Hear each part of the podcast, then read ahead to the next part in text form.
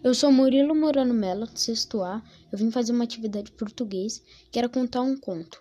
Eu podia escolher um conto do livro didático ou do na internet mesmo. Então eu resolvi contar a história do João e Maria.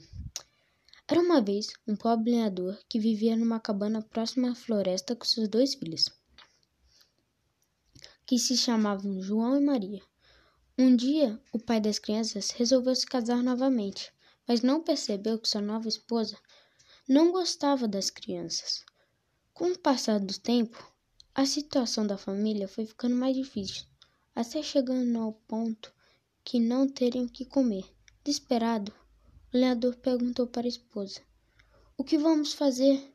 Desse jeito vamos todos morrer de fome, a começar pelas crianças. Já sei. Vamos fazer, respondeu a madrasta. Amanhã de manhã, leve as crianças para passear na floresta e as abandone lá. O lenhador não queria concordar com o plano, mas foi convencido pela madrasta, o que não sabia que as crianças estavam escondidas e escutavam a conversa.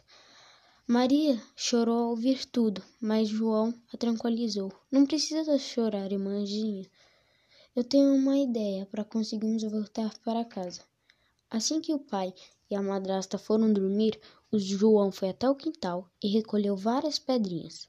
Elas guardou no bolso e voltou para dormir. De manhã, as crianças foram despertadas pela madrasta e levadas para a floresta pelo pai. O lenhador disse que ia cortar lenha mais adiante e os abandonou. Porém, João marcou o caminho usando as pedrinhas e assim podiam voltar para a cabana onde viviam. Apesar de ter o pai ter ficado muito contente com o retorno dos filhos, a madrasta se irritou. Na hora de dormir, trancou as crianças no quarto e disse para o marido: Amanhã vamos levá-lo para mais longe da floresta. Assim não vão encontrar o caminho de volta. Na manhã seguinte, as crianças receberam um pedaço de pão antes de irem para a floresta. Como a madrasta tinha fechado a chave da porta do quarto do João, e não conseguiu ir à noite recolher as pedrinhas. Ele resolveu guardar o pedaço de pão no caminho para um lugar mais distante da floresta. João deixava as migalhas dos pão caírem e marcar o caminho. O pai disse que iria recolher a lenha e os abandonou novamente. Maria começou a chorar e João a reconfortou. Não chore, vamos seguir as migalhas de pão e voltar para casa.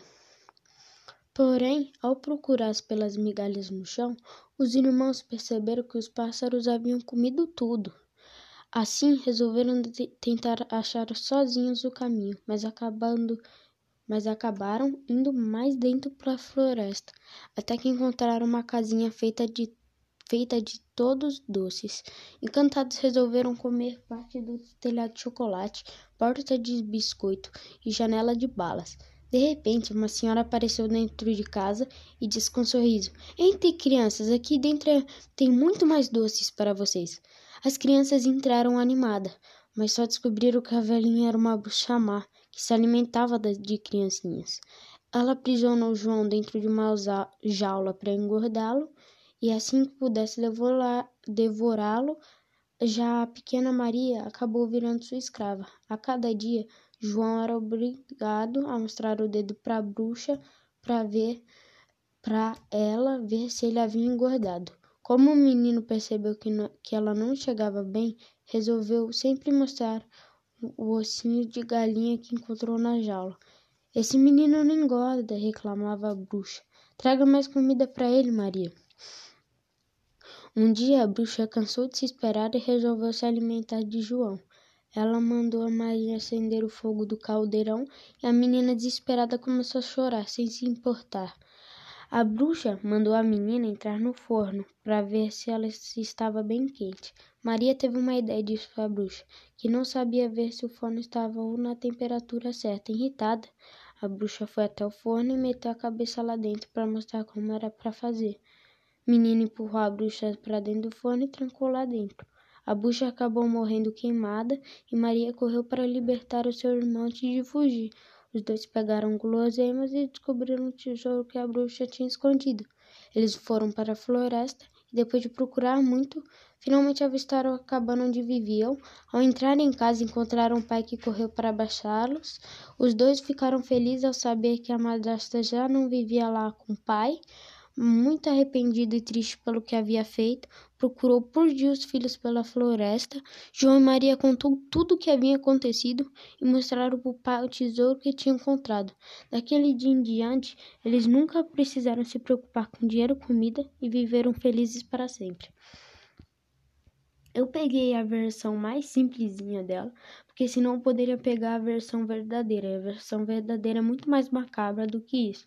Então resolvi pegar a versão que crianças geralmente usam e eu, eu li. Uh, esse foi o trabalho de português e tchau.